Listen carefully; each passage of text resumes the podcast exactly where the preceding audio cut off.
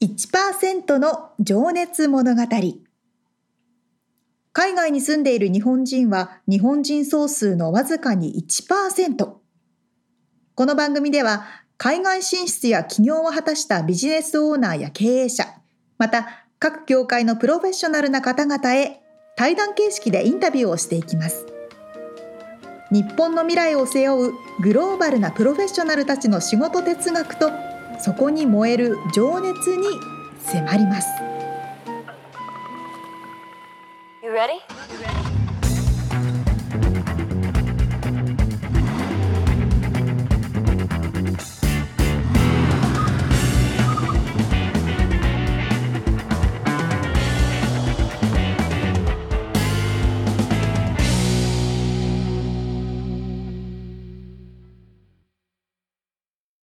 こんにちは。こんにちは。1%の情熱物語207回でございます。皆さん元気ですか？元気でお過ごしでしょうか、えー、もうしつこいぐらい話してるんですけど、まだ日本の話を続けます。もうちょっと聞いてみんな。日本って素敵なのよっていうことなんですよ。そう、もう何が素敵かってね、何だと思いますか、うんコンビニ。いや、コンビニもいいんですけどね、今回改めてね、思ったのは、スーパー銭湯が最高。もう、今お風呂って言おうとしたけど、その通りですね。あのですね。ほう。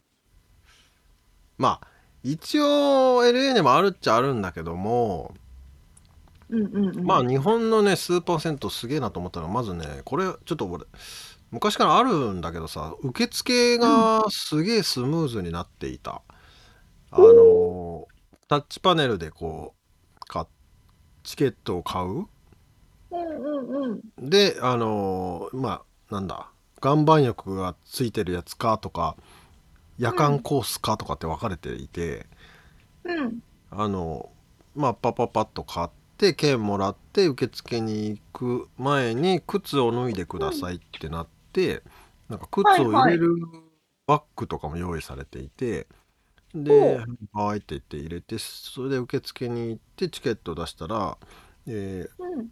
その何？き着物？着物っていうかその中で過ごすための服をうとタオル一式バスタオルとちっちゃいタオルもらって、うん。で、えーさささっと入っていくんですけどまあ綺麗ですよねでか館内というか。そうね。うん、で裸足でこうペタペタ歩いていくんだけど全くこの違和感がないというかね。あうん、余暇ですね。うんで そして脱衣所もとても綺麗ですね。ああ、余暇ですね。うん、で、えーお風呂に入っていくんですけどまあこの数種類のお風呂が楽しい。あのまあ天然温泉がありはい露はいはい天があはいはい。り泡風呂があり、えありーありありあり。ね、寝るうたた寝風呂っていうのがあったりねえ、そんなのがあるんだ。あとサウナがあったりあと足最つかる高。足湯もあったりあまなあ、電気風呂みたいなやつとかさもうあとなんか板の上で寝っ転がる場所もあったりさもう一日過ごせるのよ。最高に楽しいじゃねえかと思いながらそうなのよ。ねそうそれでねちょっとまあまあそんな感じで楽しかってであのすげえなと思ったもう一個があの最初になんかこう手首にさ巻くロッカーのキーをくれもらうじゃんね。うんうんうん。でそのキーで全てが管理されていてああ、はいはいはい。でまあで風呂出た後にレストランで飯食ってまあそこに出てくるまたビールのジョッキがキンキンに冷えていてまたこれもいいんだけど。そのレストランで食べた後はそのバーコード首、えー、と手首に巻いてあるバーコードをピッと当てるとまあなんつうの？後で支払いして。うんそうそうそう。うん。いいね当たり前？そんなのうん。あの、あ、ロサンゼルスにあるリビエラスパとかも最近そうなってますよね。そうなんだね。あそれじゃあ日そう本だね。そうそそう。そう、でもまあ楽しい。だからそう自販機でさなんかコーヒー牛乳アイスクリームとか買ってもそれピッうん。て変えてさ、あのあと漫画がめちゃくちゃ揃っててね。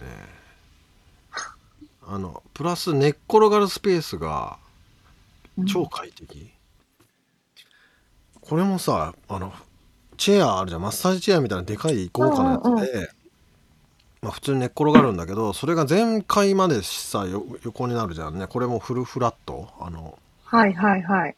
で完全に寝れるのね。最高。なんなのあれ。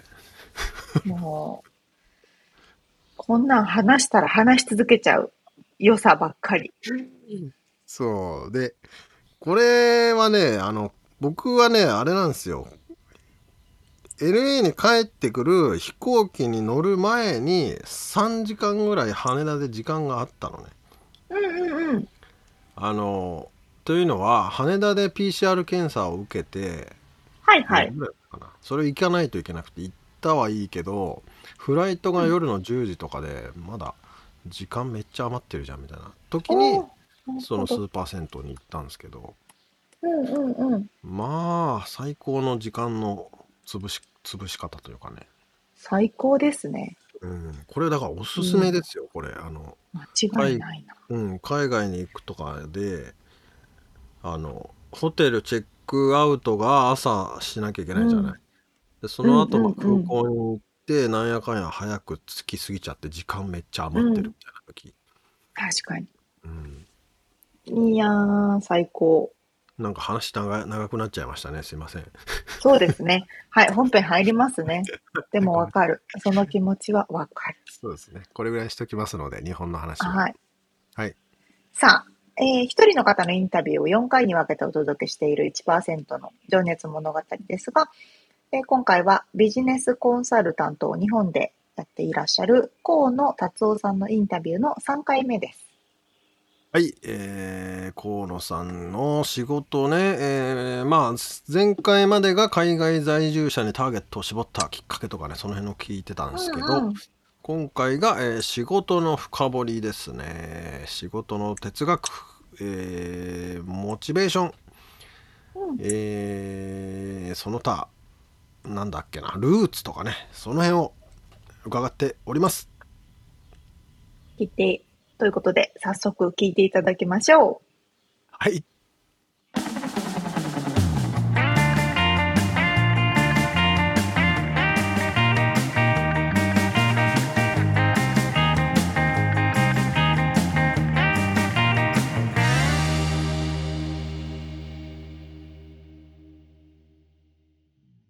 ちょっとベタな質問からいきますが今の仕事をしていて誇りに思う瞬間嬉しい瞬間って何ですか、あ、これはもうベタですけど、うん、お金が儲かった時です。冗談です。冗談じゃないけど、あれですよ。やっぱクライアントさんのお世話をする仕事なので、まあどんだけカッコつけないとしても、うん本音でやっぱりあの、お客さんが儲かったら嬉しいですね。儲かったらっていうか、お金持ちの人が儲かっても別に嬉しくないですけど、そう、何も持たざらが、持たざる人だった、持たざるもの。思い切って起業しましたしました。特にやっぱり私なんてと思ってた。方々が、あの独立できたりとかねはい。ある程度贅沢できるようになったりとか、うん。を見るとやっぱすごいあやったなやったなーって俺も 俺も頑張ったなってやっぱ、そうですよあねのすっごい思いますねそういう時はやっぱ、うん。一番それが一番ですかね。でもねそうやってちゃんとあの形にもなって残って一緒にあの時ああだったねって言って酒でも飲めたら最高で嬉しいすねなと。で 誇りに思うのはうん。皆、さんも多分分かってくれると思うんですけど、うん。お客さんうとん。友人ってうん。すごいこう分けて考えてたんです僕はね、仕事の付き合いと友達って、はい。友達じゃないんだからみたいなまあ分けなければいけないみたいなのもあったじゃなないですか。僕もそういうのをわきまえていようと思っていたし、自分にそも自信がないので、うん。まあ、俺なんかただのその便利なね、コンサルでしょぐらい思ってたんですけどでもやっぱりなんか友人扱いをしてくださるとうん。誇らしいですねやっぱなんか、なるほどね。うん、うん。うん。あお金をもらってるからといってうん。人として付き合ってくださってるんだなとうん。思うと、確かに。うん、例えばうちのサービスをいろんな理由で辞めたりとか。はいはいした後にね。その後でももし仲良くなっていればこの人人は本当だなって確かにそれは僕人も。人として認めてくれたんだなと思うととても嬉しい。もちろんお客さんが亡くなった瞬間にうん。連絡が取れなくなる人も もちろんいますよ。もちろんいますけど、はい。でもそういうのはすごくあのなんでしょうね。まあ人としてね。嬉しい、嬉しいですね。認められた気がして、そうですね。う、ん、あの集客マシンじゃないんだなと いやー確かに僕も営業マン時代のねお客さんでそうです辞めた後関係ないけどやっぱりお付き合いしてくださる方とかね、嬉しいですもんね。そういう人は人として付き合ってくれたんだと思ったら、なほん若い時なかったんですよこの感覚は、うん。昔はもう仕事は仕事だと思ってましたかそっからそっかそっか。自分の会社やってる醍醐味なんですかね。うん。かもね。まあそれも混ざってくるきますよね、うん。プライベートも。そうそう。まあこう時代的にもそうかもしれないけど。そういうのはすごく思うなんかちょっとしたことですよ。相手にとっては当たり前かもしれない。けど女性とかだったらね、うん。気遣いの方々だから。本音は別としてやっぱりお土産とか買ってきてくださいじゃないですか、うん。あれもなんかね確かに。僕からすると大きなことで、確かに。クライアントさんがお土産をくれるって、うん。これはなかなかないぞと。うん。思うとそれ一個一個嬉しいですね。実は。そういう意味では海外在住を対象にしているといろんなところからお土産が来そうで。そうなんですよ。楽しそうですそうなんですお塩だけでもたくさん味わえる。面白いね。そうそうそう。それはあの誇らしいですよ。なるほどです、うん。じゃあ次の質問。あなたにとっての仕事哲学って何ですか？そうか難しいですね。まあなんというかポリシみんななんて言ってんですかね。ー 流儀。流儀。プ、うん、仕事の流儀ってやつですね。流儀か。まあこれだけは譲れんぞとか、まあ、こだわりとか。教示かな。教示教示というんですかね。こだわりというか。ああ。いやなんでしょう。誠実であることですかね。おお。うん。意外ですか？ちょっと今ほうと思いました。誠実であることっていろんな意味が僕にあって。はいあの話長いな我ながら。あの そんなことないですよ。いわゆる誠実っていうよりも、はい。その自分のこうかっこつけだったり保身だったりうん。なんか変なプライドというかうん。そういうのを極力排除するふうにできたらできたら自分は自分としてはかっこいいかなと思っていて。うん。あそれすごくわかります。なんていうかな。やっぱコンサルとか名乗ってると、はい。そのコンサルでいなきゃいけないじゃないですか。はい。知らないって言えないですよね、はい。でもそこをちゃんと知らないんですって言えること、向こうの方にとっては関係ないですよ。どうでもいいですよ。うん。その気にしないかもしれませんけど、うん。僕にとってすごい大事なセリフで。なるほど。それちょっと分かんないし教えてください。はい。とか。はい。もしくは儲からなかったじゃないかっていう時にプライドが高い自分だと、うん。あなたはやってないんでしょ？うん。とか。うん。あなたが頑固だったからでしょ？っていう、うん。こうあるわけですそういうのって、うん。だけどいやいやって。うん。儲からなかったことはそうなんだから。うん。例えばですよ。儲からなかったんだったら儲からなかったことは事実なんだから、うん。あのそうでしたねと。力が不足でしたというふうに言えるようになるとか、なるほど。ちょっとあのネガティブな話ばっかりしちゃったな。とか、うん、まあそれはでも最初からそうだったわけではないですよねおそらくものすごくくるくる回って、はい。行き着いたのがそこなるほどね。それはなんかきっかけがあったのかな？なんかそれ失敗しちゃったなとか。あもうそれは日々やっぱりその、うん。あああんなこと言わなきゃよかったとか、いはいはいあこんなこと言ったからとか。うんなんかすごくカチンときたことがなんで起こったんだろうと思うと、うん。見透かされてるから怒ってたりあるじゃないですかそういうこと図星で怒ったりとか。なんかかかっこいいなみたいな。はいはい。かっこいいなと思う瞬間が結構あったからじゃないですかね。自分はでかいですよ他の人は気づいてないですけあどー。なんかちょっとダサくねみたいな。う ん思ってあえでもその代わりポジティブなところもあって、うん。例えば謙遜するのもやめましただから僕は。自信があることは自信があると。あーなるほどね。そこはあ教示なんとなくそれはうんそうなってきた感はね僕も感じてました。マジマジっすか？なんかその、うん、言うこととか言い方とか。僕なんて全然っていうのが、うんうん。いや本当にそういう時もあったりますよ、うん。初めてサーフボード借りた時は多分そうだったんですけど。自信がない、俺ロスなんか来ちゃってさと思ってましたけど、でもなんか自信がついてからもやっぱ謙遜することが美徳だと思ってたんですけど、まあそれもでも海外の人と接するとかっていうのも影響してんのかもね、あんのっすかね。いやだって海外の人はだってそんな実力なくてもアピールするもう当たり前ですからね。で、結局それは格好つけじゃなくて、逃げだったんですよ。結局、謙遜しとけば、ねうんうん、その責められなくていい失敗してもいや僕エクスキューズだったわけですよね最初のね。だけど今は自信あることは自信あるって言っといた方がいいかなって思って、はいなるほどね。僕プロですからとかも、うん昔は絶対言わなかったです恥ずかしくてでもよくなんとかですねいやプロですからとかうん。いうのは自信持てるようになったというあか、ー。あとなんか何かを頼んだ時に「ミスさんこういうマーケティングしましょうよ」っつって「いやうんそれこうじゃないか」って言われたら、うん。なんつうんですかね「ですよね」っていうのが結構昔あったんですけど、うん。特にベテランの起業家の方とがお客さんの時とかは、はい。自分は後輩だと思ってますからね。うん。ベテランの考えなのかなと思って。でも今は自信があるのでその別に説得するぐらいだったらなくていいですよって言えるようになったっていう。あ説得するんじゃないです僕はって。自信があるから言ってるわけであって採用しないのはあなたの勝手だっていうのは言えるようになったっていう。のはまあああってですね。うん。まあそういうのも含めた誠実さ。誠実さというかまあ素直さというかそういうことか。うん。さっきの情報のインプットもうん。自分よりもそのは後ろあ後で始めたようなうん例えば若い若いお兄さんとかがやってる、えーインターネットの儲け方みたいな、はいはいわかんないです広告のロジックとかいううんのとかもやっぱりちょっとこうプライドがありますから、はいはいはい。ねそこで勉強しようって気にならなかったんですけど、うんそういうのも結局ちゃんとまあだから言ったらその本当に大事なところだけをちゃんと見る見るよう見になったというか。なったというかなるほどね。しないといけないなといううのはん。思うようになりましたね。その分自信があることはちゃんと自信があるって言って、うん。失敗したら受け入れるというか、ううん。まあ変にと取り繕わないし、かっこつけないし、かっこつけないしっていう。なるほど。自然体ですね。自然体。だからソーシャルメディアとかもだからそこからは離れましたね。すごく離れました僕距離が。うん。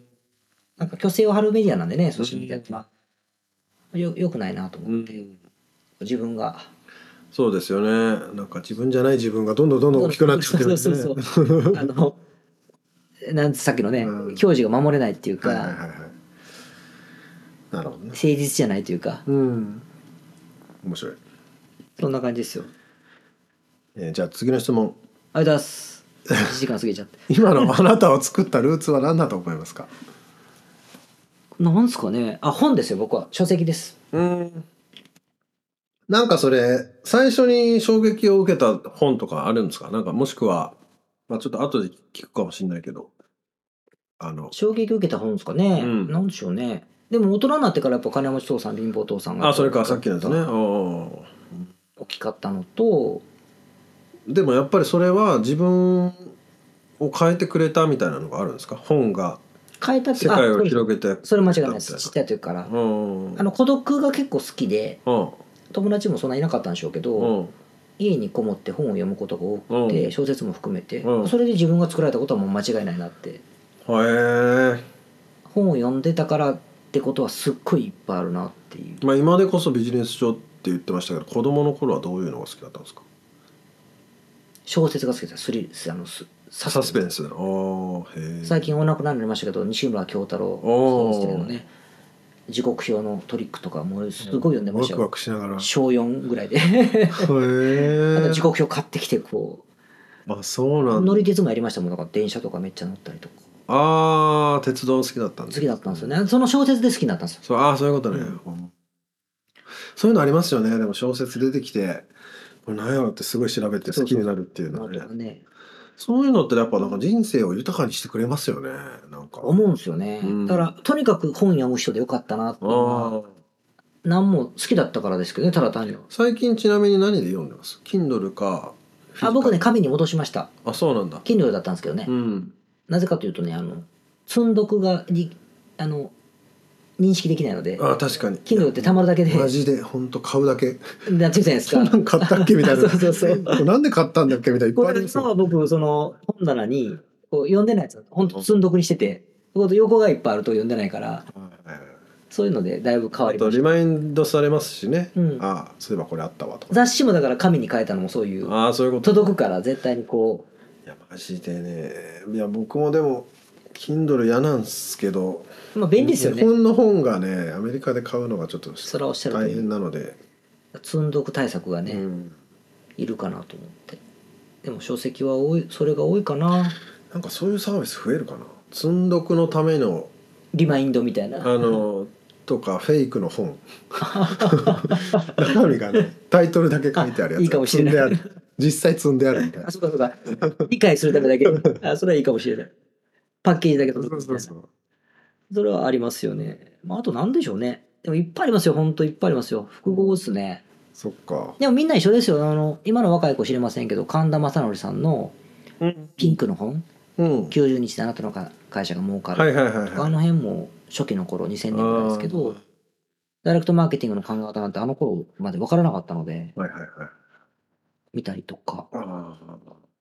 あと何でしょうね。結構じゃあもう本棚でずらーっと並んでる感じですか？あまあ捨てますけどね。あ捨てるんだ。もう端から。へえ。あの新しい読まなくていいやつは。ほうほうほう。お僕らあっても足りなくなっちいやゃう最近のねなんか YouTuber って背景が本棚の人多くないですか？なんか。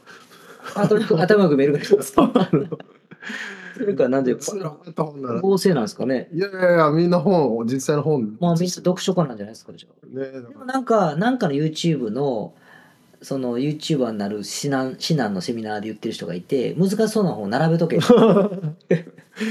俺こんなん読んでるぜ。読まなくていいぜみたいな。タイトルだけそれこそフェイクの 本いるんじゃない確かに哲学書っていうかねでもそういうなんか全部複合っすよ。ふ深みを与えてくれた本がいっぱいあって。小説もでも今でも読みますよ確かにね。僕もあっち行ったりこっち行ったりしますけどね。やっぱ小説読んだりビジネス書読んだり。うん。うん、すごい面白いですよね、うん、でも商売で一番役立ったのはあれですあのアメリカの、うん。まあ、2000, 2000年ぐらいかな2001年2年ぐらいにうん。情報商材、うん。まあ、今で言うとそういう呼び方でアメリカで当時だとインフォメーションビジネスって言われていた、うん ebook 売ってる頃ですね。うん。でクリックバンクって今でもあるのかな？クリックバンクっていう PDF を高額で売る。プラットフォームだったんですけど、ポータルがあったのね。でペーパル使ってとか全部当時にとっては先進的だったんですけど、はいはいはい。で PDF で痩せる方法とかはいはい。金持ちになる方法とかをアメリカ人が売ってですね、うん。でそれで何億も稼ぎましたみたいな、うん。いわゆるインフォインターネット起業家の走りみたいな人たちがいっぱいいて、でそれを日本にそのノウハウを紹介している人がいたんですよ。うん今その人も存在しませんけどうん。彼女が情報書を出してたんですよ。なんか有名な人いますよねなんだっけ？名前が出てこねえな。あ多分その今はいない人ですもう。僕調べたんであすけど。そうなんだ。あ俺俺言いたくて。でもはいもうこのこの世に見つけられないあそうなんだ。へでなんか変わり者の人でねドクターだったんだけどそのが好きで。書籍を出してる。書籍電子書籍を出してうん。要するに e ブックですよ。うん。あそれをで河野さんが読んで。読んでるんです。何なんで見つけたかわからないですけど4万ぐらいしたんですよ当時。会社員の僕からすると。PDF っすよ。それを買った僕もどうかと思いますけど。あで買何やろうと思って買ったらまあその今のいわゆるオンラインビジネスのことが書いてあって、うん。リードのリストを取る、ん。ステップメールで落とすとか、ベルマガを変わってないですねエンゲージメントをつけるとか、昔ら。LTP を上げるとかバックエンド動画とかコピーライティングのキャッチコピーが大事とかですね。それ英語で読んだそれは日本語でした。あ日本語で。英語に翻訳されてる。んですよでそれがすごい僕衝撃で。うーん。それちなみに名前は言えない？今。忘れました。忘れた。ebook でお金持ちって本です。ebook でお金持ち。えー、まあちょっと放題だとはあれなの分かんないな多分。そう。あえ英語はあれですよ。コリー・ルドルっていうもう死んじゃったけど、ああそういう人なんですね。コリー・ルドルうんうんの本とかをあの人ですねなるほどね。マーク・ジョイナーとかって今多分もう現役なのかな、まあ、昔の本当聡明黎明期のん。起業家の人々で。へえ。ああいうのを見た時にあダイレクトマーケティングで情報を売るたら僕が今までこう躊躇していた資金とかうん。なんかお客さんの営業とかあいらんしなくていいんだ。らんだと思ってそれはすごい起業できるというスイッチがパチンと入ったっていうか。あ、在庫持たなくていいし。いいしみたいな。はいそういう資金も別にいらんしみたいな。あれさっきのだからミュージシャンを見た時の感じ。うん。これすげえみたいな。でしたっけそれ。あのミスさんがそのああその衝撃的な話ね。ああなるほどね。うん。これこんなのあるの？って思って。あ僕の中ではラーメンやるとかね。うん。なんかフランチャイズやるとか、うんなんか一生懸命もらおるとかいうイメージしかなかったので、そんなリスク取ってられないなと思ったけど、確かにな。あ、これはインターネットなのか、みたいな。はいはいはそれは結構僕にとってい。は、そこで英語教材作ったりとかしちゃう。うん。なるほどですあね。れがなかったら起業しないですよ、僕多分。うんまあ、結構大事なやつですね。だから俺言いたかったんですけどね、うん。もうどこにもいない僕は。なんかそんな話さっきもしてましたね。金借りたけど 金返せなくて。行方不明名前も知らんそうですよ。そういうのがあって。人生はそういうのがあぽつりぽつりとあるんでしょう。そうなんですよ。後悔のようなうね。ん。えー、まあじゃあもう一個ちょっと次の質問いくと、はい。まあそうやってねインターネットビジネス始めたわけですが何年目ですか？起業して2006年ぐらいなので、6年か7年かな。16 16年ぐらいですかね。はい。その河野さんを引っ張ってるモチベーションっては何ですか？難しいことを言いますね。そうですかあ、物理的なことで言うと、うんやっぱ子供じゃないですかね。うん子供が、あの、まあ、働かなくていいほどは、あうんの裕福ではありませんので、まあ子育て子供を大学に行かせたり行かせたりとか、まあ、子供がが好きなことをするときに金がないって言言ってあげたくないなっていううんのがまず一番ですかね。まあ、あと親の介護とかね。うんいろいろお金かかるなっていうのがやっぱ一番、正直一番ですかね。二つ目は昔から変わってないの。家族がいなかった頃から変わってないのは、やっぱ自由。僕のフレーズも自由。うんいろんな意味でね。うん。人によって定義は違いますけど、うん。僕にとっての自由を維持するためにはやっぱもううん。やるしかないっていう。まあねお金があると自由になりやすいっていうかしやすいですもんね。という意味で。まあ、会社員やってる頃は自分は不自由だったので、そういうことね。あの他の人は分かりませんけど、自分にとっては会社員は不自由なので、あれに戻りたくないなっていう。うん。のは正直なとこですかね。うん。まあちょっとちなみにクライアントさんのまあ何社かね、まあ、今まで、まあ、河野さんの担当の方とそうじゃない方もいると思うんですけどモチベーションがこうないないというかわもうなんつうの？すぐ飽きちゃう人とかうん。いっぱいいると思うんですけど、うん。そのモチベーションの上げ方みたいなのって何かあったりします？こう人のモチベーションを 上げるコツみたいな。モチベーション、そもそもまあもしくはそれが無理なの、最大のテーマですね、うちの会社でも。ああ。でも、その冷たいこと言うと、うんモチベーションは人からは上げてもらえない。やっぱそうなのか。まあやっぱそうなのかっていうか。ので、だからうちはモチベーション上げようとはしてなくて、あのー行動するようにするふうに仕向けていて、モチベーションとうん。ビジネスの行動を連動させるようにしてる。まあというか行動しやすくするでも。シェアするだけ。でもやる気ゼロでも、はいはい。モチベーションゼロでもなるほどなるほ大嫌いどこれだったらでききるでしょみたいな。そういうふうなアプローチに変えていて、であまりこう人のことを尊敬しつつ、はい。僕は自分を含めてみんなに期待してなくて。うん。そのいい意味でね。いい意味でね、うん。なのでそのまあぶっちゃけ金が儲かってやる気出るんですよ。なるほどなるほど。商売したい人って、はいはいはい、まあ、これいけると思えば。思えばやるし、うん。いけないと思えばやらない。なるほどでいけないと思っても頑張る人のことをモチベーションがある人って言うと思うんだけど、うん。そういう人はやりたいことがある人なんですよ。なるほどなるほそれから負けず嫌いとか、うん。負けず嫌いとかそういう人しかいなくてそれはもう人によるので。どうん。だったらそうじゃなくてとにかくとにかく短期的に儲かるか。うん、あ違うな。短期的にこう結果が伴う。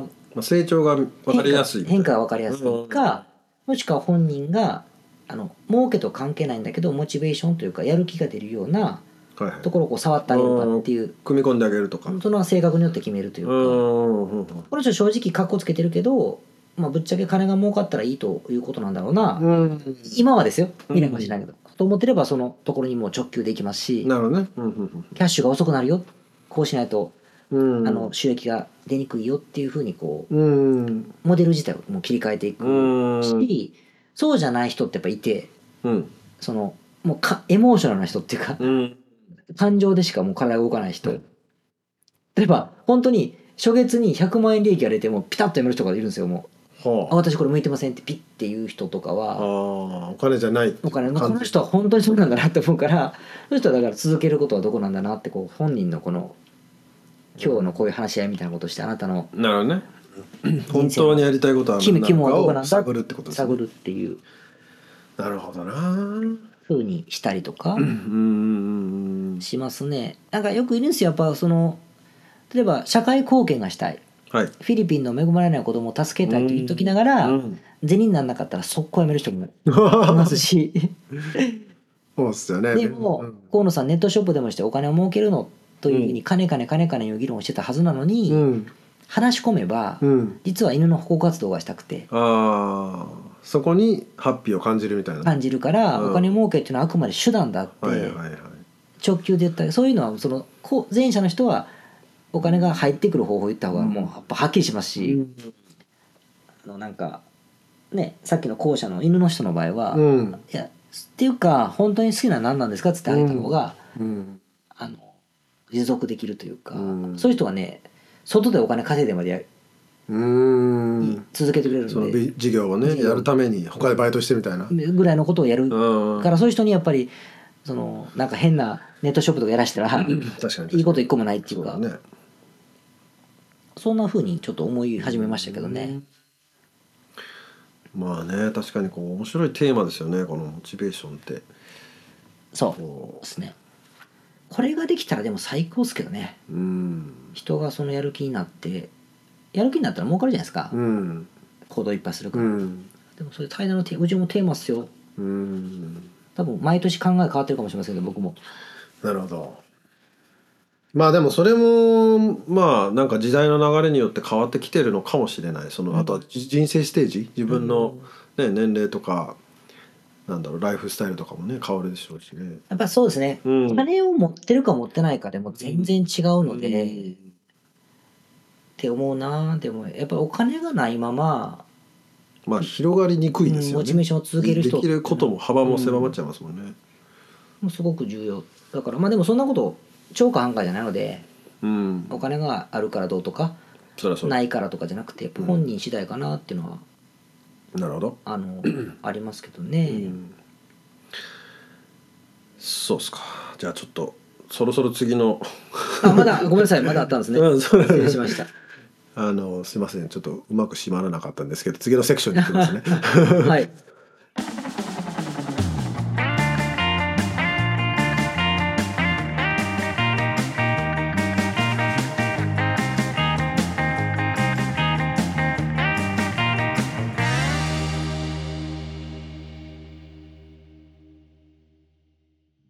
格好つけないで自然体でいられるっていうお話がすごく、はあ、それってうんでも、うん。ある程度自信がないと知らないことを知らないって言えないから、うん。こう、自分が知らないことを知らないって言える自信があるんだなって私は思うんですよ。うんこれ伝わるかな？なんて言ってるかわかります？逆にね。逆にね。うん。知って俺知ってるよそれぐらいって言いたくなっちゃうもんね。そうなの。そうなのよ。まあそれがだからそのね誠実さとも言ってたけど、うんうん、そうそうそう。うん、こう大人になるってそういうことなのかな子供の頃はさうん。嘘つくじゃん うちの母ちゃんめっちゃ、なんか、い家2個持ってるみたいな。どういう知らんけど家2個持ってるっていう嘘は初めて聞いたけど、とよくわかんないけど。うん、まあそんな感じだよね。うん。いやでもさほんとそうだよね。なんか その誠実さ、えー自然体になれる。まああとその自由ってお前言ってたけど。うん。それをなんかこうなんつうの？すげえシンプルなんだけどさ。そうね。こうま真面目に言えるっていうのはねなんかやっぱその自信なんだろうね。いや、そうだと思いますよ。いい、いい意味でちゃんと自分に自信があって、自分がそれだけのことをやってるっていうふうに思っていないと、そうだよね。うん、うん。負けられないよく負けれる人と負けられない人がいるっていうじゃないですうか。ーん。負けれる人間の方が強いんですよね。かっこいいよね。いや、そうそう、本当に。うん。いやー、あるなー。なんかこう、マウントを取りに行ってしまうとかさそうなのよ。こう、かっこつけるでね。わかるよ。確かに仕事で知ってるって言わないといけない状況とかもありますけどね。そうそうですよね。そう、でもね、っていうとこなんですね。面白いですね。まあ、あとね。こう、自分のルーツは何ですかって言った時に、もう本ですよって言って、もうはっきりと、こう、うんね、書籍が自分を作ってくれたみたいなね。こううんうんうん。そういうのもなんか、わかりやすくてストレートで、うん。うん。すごいですよね。まあ、沙織ちゃん、あれだよな。そんなに本読まないタイプだったよね、確かね。はい。図書館とは無縁の人間でございます。すみません。本当に。あれは、金持ち父さん、貧乏父さんは読んだ？あ、それ読んでないの読まなきゃと思ってるんですよ。うん、それは読んでもいいんじゃないかと思うけどね。ね、そうそうそうそまあ別に本をよ読まなきゃいけないってことはないし、ね、あれだけど。う。みつさんは読んでますよね？結構ね。まあ多分読む方だと思うけど、でも、でもあれだよ、俺も図書館とは無縁の男だったよ。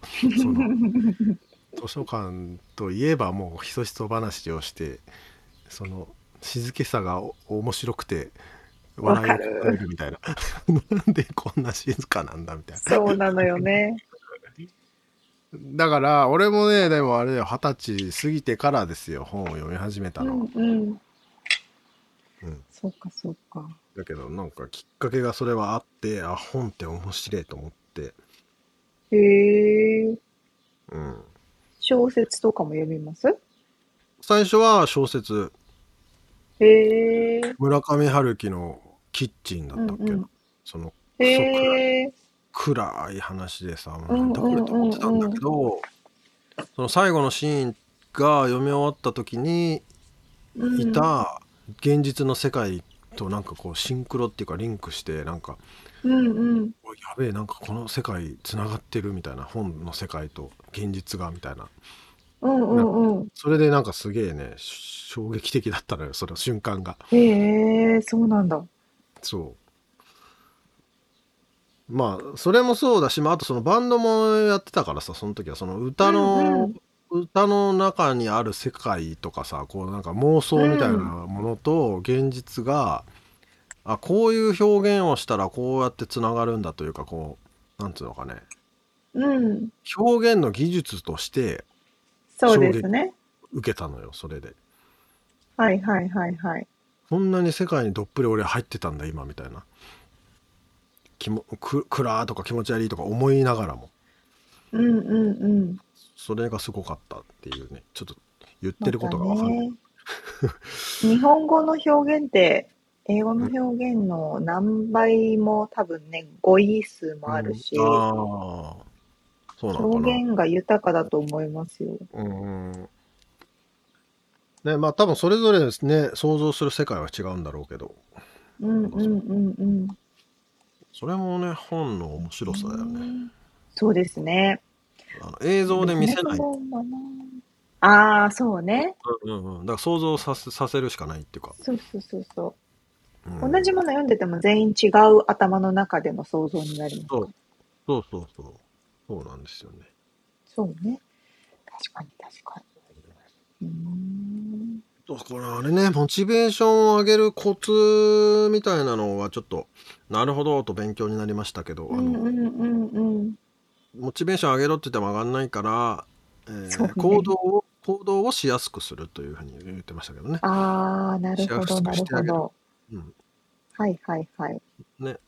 ねそれは納得だよね。本当簡単なことだったらじゃあちょっとやってみるかってなってでそれをやっうんうん、てできたら、おおできたわみたいなのでまたちょっとやる気が出るみたいなね。そうですね。うん。まさにこの前私し、うん。心理学の、なんか心理学のなんか、記事とか読むの好きなんですけど、ほうほうほモチベーションをどういうふうに上げるかっていうのを心理学的に捉えると、うん。モチベーションっていうのは、やって初めてモチベーションが上がるんですって。ああ、その鶏卵やりたくない。そうそうそうそう、みたいな。やりたくない、やりたくないっていうよりも、うん、やりたくないことをやって初めてやりたくなるんですって。なるほど、なるほど。だからおっしゃってる、今野さんがおっしゃってることはその通りで、そのやりやすいようにして、まず、まずやりたくなくても始めてしまうっていうことが大事みたいな。うん。うんうんうん。そうすると、やる気になるよってやる気が出てくる。うんうんうん。そうだよね。だからそれは、ちょっとこれぐらいなやってみっかっていう行動を用意してあげると、そうなるもんね。そうそうそうそう。おっしゃる通りってことですよね。うん、なるほど。うん。そうそう。で、で、次回が、河野さんのインタビューの最後の回ですね。そうですね。えー、なので、例によって未来を意識して、えー、うんうん、まあ、ちょっとなかなか僕もね、このインタビューの後に、またやっぱ食べる機会で、ああ、そういうことね、みたいな具体的に聞いてるんですけど、その辺を匂ね、匂わす 今後のビジョン的なものだったり、えーまあ、あと若い世代へのメッセージとかをね、ああとそのそれぐらい本を読む河野さんのおすすめの本みたいなのも聞いてます。そうか、聞きたい。はい。楽しみにしております。はい。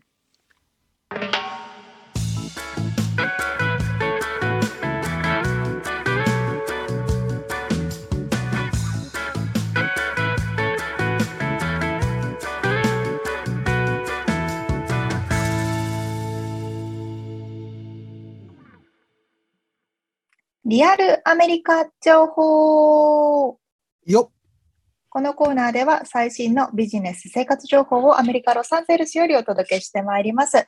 えー、今回はですね、スカイアス様のご提供で OPT インターン生の方のインタビューをしていきたいと思います。今日のゲストスピーカーはロサンゼルスの日系メディアで OPT インターンとして、えー、活躍をされていらっしゃるミキさんです。よろしくお願いします。よろしくお願いします。よろしくお願いします。じゃあ、まずはミキさんから簡単に自己紹介をお願いいたします。はい、ちょっとどんな自己紹介をしたらいいかわかんないですけれども、えっと、そうですね、今、あのロサンゼルスの方で、あの日系メディア、えっと、出版社の方で、あの OPT をさせていただいております、三木千有と申します。えっと、そうですね、えっと、この OPT 自体は、えっと、昨年の7月末ぐらいから始まりまして、えっと、一旦その7月末、今年の7月末で一旦の OPT 自体は終了するんですけれども、まあ、そこに向けて今はあの全力で頑張っている状況という形になっております。昨年ということは2021年の7月から2022年の7月までの1年間、はい、そうです。はい、じゃあもう1年、ほぼほぼ1年近くはそうですね。ね活動されていて、はい、実際にどんな仕事内容なんですか？そうですね。あの私は営業として働かせていただいてるんですけれども、まあ、あの実際その、まあ、主な仕事としてはあの、紙面の中の広告枠をあの、まあ、売らせていただいたりだとかあとはあの、はい。はい、ウェブサイトの方の、えっと、広告を、えっと、販売したりだとかっていうのが主なメインのところなんですけれども、あとはまあイベントの運営のところもちょっと携わらせていただいたりだとかっていう感じで、ちょっと幅広くあのやらせていただいております。結構でももう OPT といえどもう実践的に活動してる、ね、そうですね。だいぶもうなんか結構任せていただいて、あのほぼほぼ私が営業してるぐらいの感じでやらせていただいてます。すごい。いいですよね。OPT でも本当に実践的な経験ができるっていうのは今後に役立ちますよね。そうですね。なんか結構本当にいろんな経験をさせていただいてるので、うんうん、なんかなかなかこう、まあ、日本では体験できないようなことであったりだとかっていうのもできてるロサンゼルスならではできてるのかなっていうのところもあったりとかするのでかなりそういう意味では、うん、はい、今の OPT につけてよかったなっていう部分は結構ありますかね。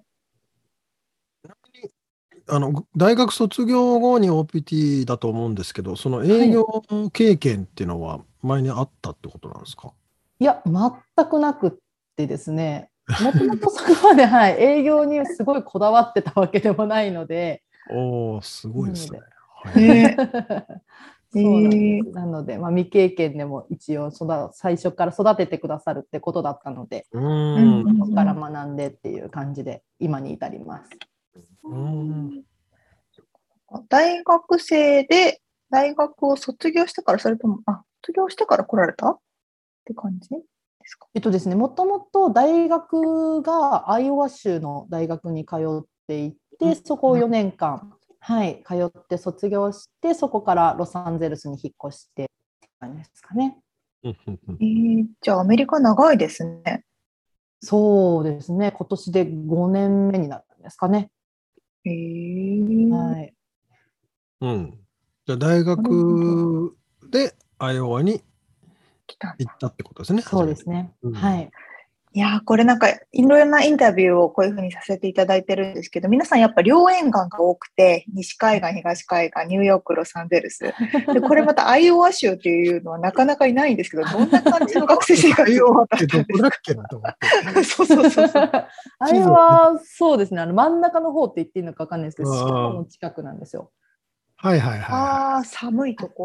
そうなんです。ちょっとあのうん冬はだいぶ寒くって雪とかも結構降るんですけど、はいはい。なので結構そうですね、田舎って感じですかね。本当に周り学校の周りはもうコーンフィールドで広がっててみたいな。本当にいわゆるもう映画に出てくるぐらいの田い。舎うんな、中西部、へーあ、アメリカって感じですね。そうですそうです。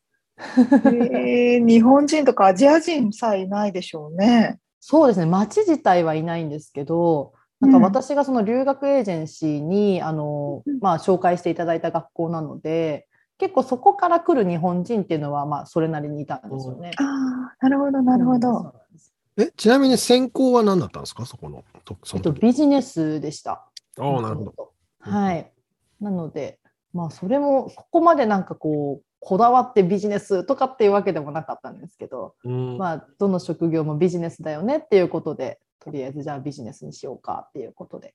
で、まあ、そのうん後、そのマイナーであのデジタルシネマプロダクションっていう、どちらかといえばちょっと映像系に私が興味を持ち始めたので、そっちの専攻もちょっと副専攻として取ってみたりだとかっていうふうに、はい、学校はしておりました。なるほど、なるほど。そこで大学生活を終えて OPT をされるって言ったときは、自分で OPT をまず探そうとかそういうこともされたんですか？そうですね。もともとはもう自分ですごい頑張って探してたんですけど、やっぱり、りこう OPT っていう、なんですかね、特徴柄っていうんですかね、うん。なかなかこう、まあ、米系は、まあ、雇ってもらえないというか、なかなか見つからない。ってなった時に、まあ、やっぱり日系を探してはいたんですけど、そのうん。私がちょっとメディア系であったりだとかっていうのにちょっと興味があったけど、なかなかこう見つからないっていうので、あの最終的にたどり着いたのがスカイアスさんだったっていう感じなんですよね。えーそれはウェブで検索して見つけたって感じなんですか？だったと思います。なんかうん OPT みたいな感じで調べたような記憶があります。う んやっぱり自分で探すのと全然違いました？そうですね。やっぱりこうスカイアスさんのようなエージェンシーの方がやっぱり情報をいっぱい持っていらっしゃるので、ねそう。そういうところでの私のなんていうんですかね求めてる企業さんをこうピックアップしてっていうのはやっぱりこう早かったですね。そういう意味では。うんうんそっか。それでマッチして、ロサンゼルスに行くことになってって感じですか？そうですね。なんか、アイオワ州での生活と LA での生活って全然違うと思うんですけど、どうでした？もう軽くショック受けましたよね、やっぱり。えなんかどんなところでですか？なんか本当に日本食がこんなに食べれる場所ないなって思いました 確し まあでもやっぱりこう何ですかね本当にアイオワって何もなくって遊べるようなところもあんまりないんですけど今もうロサンゼルス来たらもう毎週末予定入ってるぐらい行く場所も楽しみだし もうビーチも綺麗だし、もうなんか天国かなって思えるぐらい。超エンジョイしてるじゃないですか。すごくもうロサンゼルスエンジョイさせていただいてます。そっか、ちょうどね、コロナの時期も、こう、和らいできた時期だしね、ね外にも出やすくなりましたしね。はい、もう本当に良かったです。うん。ねえ、本当に本当に。そっかそっか、まあ、プライベートもエンジョイしながらお仕事もされつつっていう感じで、うん実際にこのお仕事をされてる中で学んだことって、こととか身につけたことって何ですか？うん難しいな。ぁなんかまあすごいこう実感してこれを学びましたっていうところは、ちょっと正直、まあ、言葉にできない部分があるんですけど、そのまあ、やっぱりその私が今やりたいって思ってる仕事その、まあ、メディアもそうですしちょっとその、はいはい。まあえっと、ちょっと芸能界のマネージャーとかっていうのもちょっと興味があってへえ面そう白い。いったこうところにつながるその、まあ、営業としての,、まあそのなんでしょうねこう売り込み方というかうんあとはまあそのお客さんとの関わり方であったりだとか。っっていうところはすごくなんかもともとそういうことをやってたわけではないので、まあ、そのお客さんとの関係の築き方っていうのを一から学べたっていうのはすごい良かったなって思っていてそれがまあ一番の学びなのかなっていうのはあるんですけどそうですね。おえ営業ってちなみに、まあ、コロナの話さっき出ましたけど、オンラインじゃなくて、もう今は対面でやられてらっしゃるんですかね？えっと、そこがこう半々ぐらいですかね。あはい、お会いしてあのい実際にお話ししてっていう場合もありますし、Zoom でお話ししてっていう場合もありますし、うーん。はい、結構半々でまだやってるっていう感じですかね。なるほど。はい、さっきちらっとなんか芸能界のそのマネージャー職にこう興味があるみたいなお話されてましたけど、そうなんですね。そうなんですよ。なんかずっとこうやっぱりその何ていうんですかね、まあ、芸能界というかそういった方向にずっと興味があって、それでこうんう例えばメディアテレビ局であったりだとかっていうのも含めて興味がずっとあって、まあ、今の職に携わらせていただいて、まあ、それで今のところでも結構こうなんだろうなちょっとまあそういったこともできつつあるというか。っていう感じでやらせていただいてるので、まあ、そこで経験積んで日本持って帰って、へまあ、ちょっと日本の就職もしなきゃいけない中全然やれてないのであれなんですけど、なかなかちょっと忙しくてできてなくてっていう感じではあるんですけどそうなんです。ちょっと芸能界では興味がありますかね。うんそれもあれなんですね。出る側じゃなくて、裏方みたいな方に興味があるんですか？あそうですね。なんかあんまり私目立ちたい欲っていうのはなくってどちらかといえばこう支えたいというかっていう感じですね。へーまあ、実際にこう今アメリカにいるっていうのもあるので、まあ、こう日本いるけどアメリカに進出したいっていう、まあ、そのタレントさんであったりだとか。っていう子たちをこう連れてこれたらいいなっていうそういう架け橋的な存在になれたらいいなとは思いますけどね。なるほど。はい結構リアリティありますね。それはありますね。それこそあのワンオクロックとか。ああ、そうですね、ね高さんとかそうそうそうそうはい、こっちにうんいらっしゃるんで、うんそうですね、そういった感じで、こう、みんな、ぜひともアメリカに進出できたらなとは思いますけどね。あ間違いなく営業力も必要になりますしね。そうなんです、そうなんです。間違いない。やっぱりこう LA の何でしょうね、特徴というのかわかんないですけど、うん。結構こうつながりたいって思ったらこうつながれるというか、うん。うんみんなこう何なんでしょうねオープンマインドなのかフレンドリーなのか、何なのかよくわかんないですけど結構こう、まあ、お話ししたらなんかあいいねみたいなこう私の夢もこう結構語りやすかったりだとかするので、うん。すごい。そういったところでこうコネクション作っていってっていうのができるのがまあやっぱ LA のいいところだなってすごい思うので、うん。それをまあ生かして日本で働きたいなっていうのはやっぱりありますかね。いこういう意味では本当にロサンゼルスに来てよかったですね。や本当に思います。間違いないですよね。正解だったなって思いますね、うん本当に。へえ。ああいうのだったらねなかなか難しかったかもしれない。そうね。全然それはなかったと思いますね、正直。が、あの、ニューヨークに住んでいる、そのセレブリティの人って結構ばらついて住んでるって話を聞いたことがあるんですけど、ロサンゼルスってセレブリティとか、それこそ日本の有名人が住むのって大体固まった場所に住まれるから、ですよね。だからネットワークをね、築こうとすれば、それこそミキさんには最高の場所ですよね。そうですね。もうなんか結構コミュニティもちっちゃい感じがするんで、その一うん。人知り合ったらその知り合いがその人だったとかって結構あるので、へえ結。構面白いですね、やっぱり。ああ、なるほどね。はい。そしたらもうあれですよね、数年後とか、またこうやってミキさんがこっちに来て、今度は、なんだろう、その、これからデビューするような人たちを連れてきたりとか、っていうな出張ベースで日本から LA に来るみたいなね。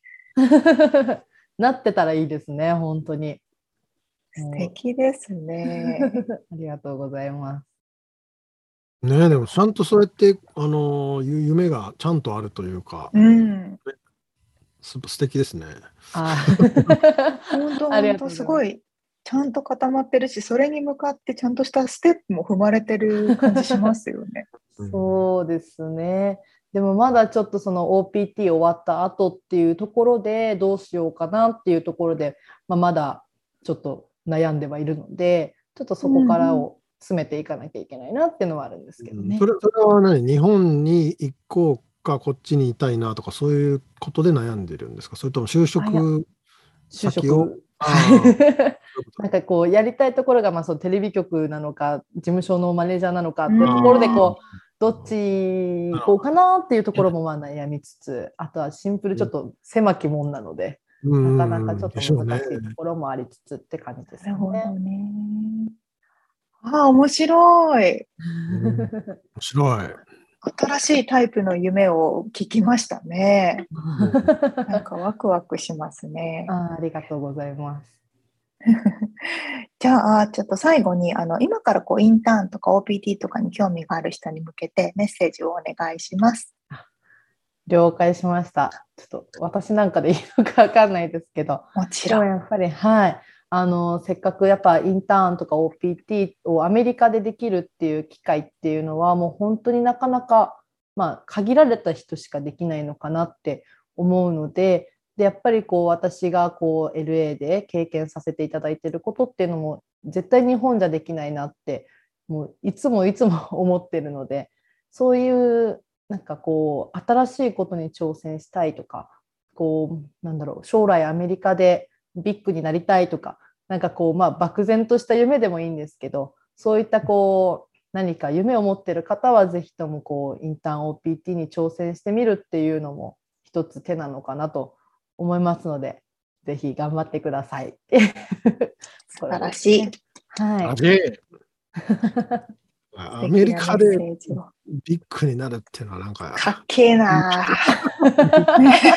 いや本当にでもアメリカンドリームってありますよね多分。あるう、んあるんですよ。それあはね、るある。あの、ない、なくなっちゃったんじゃねえかという人もいますけど、絶対ありますよ。あります、絶対。ね。うんいいですね。ホープですね。そうですね。まだまだ夢は見ていいんだなって思いますね。いいと思いますよ、本当に。いや、素敵なコメントですね。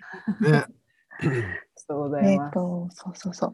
あの、今までインタビューさせていただいた方、日本にいらっしゃってアメリカに行きたいとか、留学とかインターンとかやってみたいっていう方もそうなんですけれども、ミキさんのようにこうアメリカの大学にいて OPT を希望されているような方も、スカイアスさんでご相談に乗っていただけるということのところなんで、ぜひ問い合わせてみてください。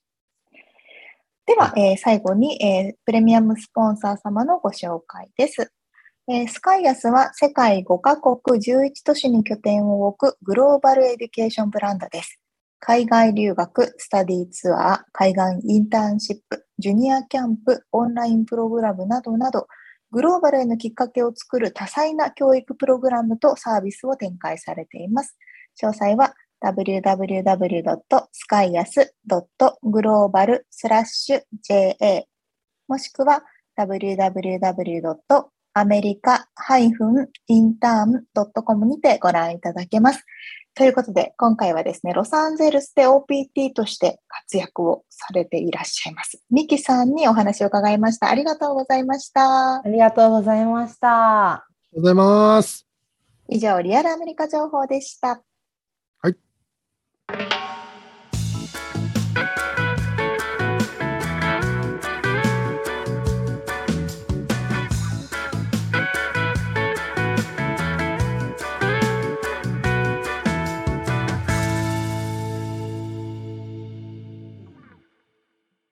締めのコーナーです。質問は私から。はい。みつさんが家を作るなら、まあうん家を建てるならかな、家を建てるなら、うん。もう、こんなの欲しいな、みたいな。まあお金関係なく。音楽スタジオ。それ、大輔さんが持ってるやつじゃん。ドラムセットからお全部はギター、ベース、アンプが入ってて、すげえ。場所をすげえ。くれ。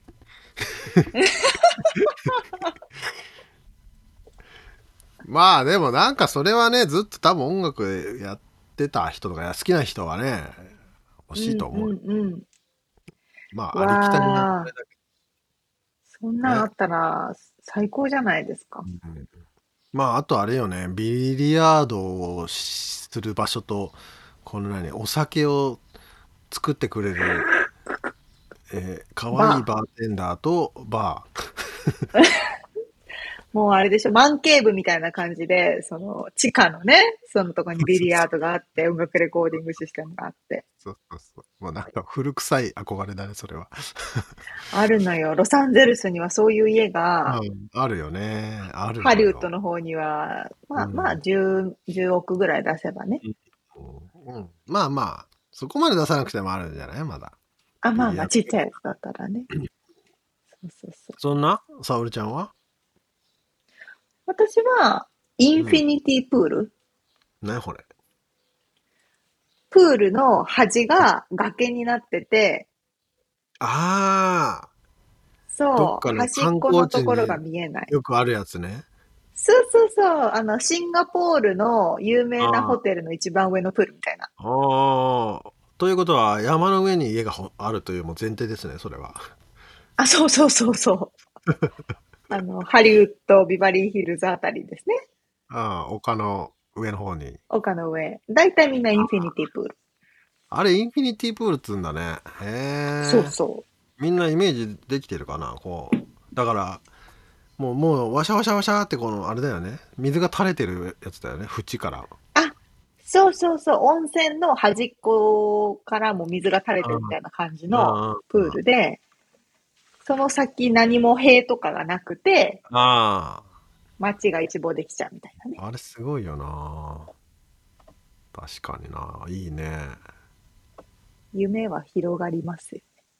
夜景でも見ながらね。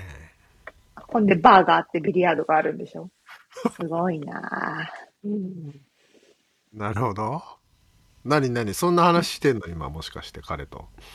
家どうするうん、あ、の、ネットフリックスのうん、セリングサンセットっていうあーリアリティショーを見てるから、あーなんか言ってたな。うんそうそう、あの、ロサンゼルスの、まあ、高級住宅な、何億もする住宅を売ってる不動産の話だから、はいはいはいはい。もうそんなのが毎日出てくるわけですよ。うん。インフィニティプール。ブワーって。なんかね、でも家物色するのが趣味みたいなこと言ったよね。あまあ大体砂漠の方見に行ってる。あの話が多いけど。そううん、先々週もね、また砂漠のなんかもう朽ち果てた家みたいなの見てましたけど。もう高すぎて買えないのよ、この辺っていうね。そうだよね。丘の上なんてましてや。お金上ね、でも夢は大きくね、みたいな。そんな夢は大きくですな。あ、でもそうか、みつさんはね、海の近くがいいからね。そうだね。どっちかというと海がいいですね、山より。うんうん。うん。でもそのインフィニティプールいいですね。欲しいですね。確かに。憧れですね。ああいうのもさ、でもあれよね。あの、管理してくれる人をもろとも雇わないとさ、そうなのよ。めちゃめちゃ金かかるね、そんな。そうそうそう。あのーね、その、住んでる、そういう高いところに住むと、その住んでるエリアごとにそういう規定がね、あるから、うん庭は綺麗に手入れしないと。ああ庭の手入れとプールだって手入れ大変だよねあんなのなんか草がうんうん。こなんつうの？木の葉っぱが浮いたりさうんうんうん。掃除もしないとね苔生えてくるしそうねよ。お金がかかるんですよ。ねプールだけじゃなくてねその後のあれを考えないとねそうなんでございます。どうしようかねああお金を稼ぎましょうかね。そうですねはい、はい稼ぎましょう 金持ち父さん貧乏父さんを読んだ方がいいなそしたら そう、そうね。まず読もうかな。まず読もう。はいということで、リアルアメリカ情報をお伝えしました。あれ？リアルあ、アメリカ？間違えた。全然違うじゃん。あれ？俺もリアルアメリカだと思ってた。もう後半になってくるとね、迷子になりますからね。そうね。みつさんも騙されたでしょ、ちょっと。うん、ちょっとび、ちょっと、ん？と一瞬止まったけど気づきましたよ。はい、失礼しました。ということで、えー今回お伝えしましたインタビューの情報とリアルアメリカ情報のインフォメーションはブログに掲載しております。podcast.086.com、podcast.086.com、または1%の情熱物語で検索してみてください。はい、そして番組がちょっとでも面白いなと思っていただけたら、ぜひフォローをお願いします。えーこれはね、Apple でも Spotify でもフォローはいっぱいあのボタンがいろいろありますので、お願いします。そしてお便りレビューもお待ちしてます。えーはいアンドパトロンさんからのご支援も引き続きありがたくお願いします。今日本語がおかしかったですね。えー詳細は ウェブサイトを見てね。はい。今週も聞いてくださってありがとうございました。ありがとうございます。また来週お会いしましょう。じゃあね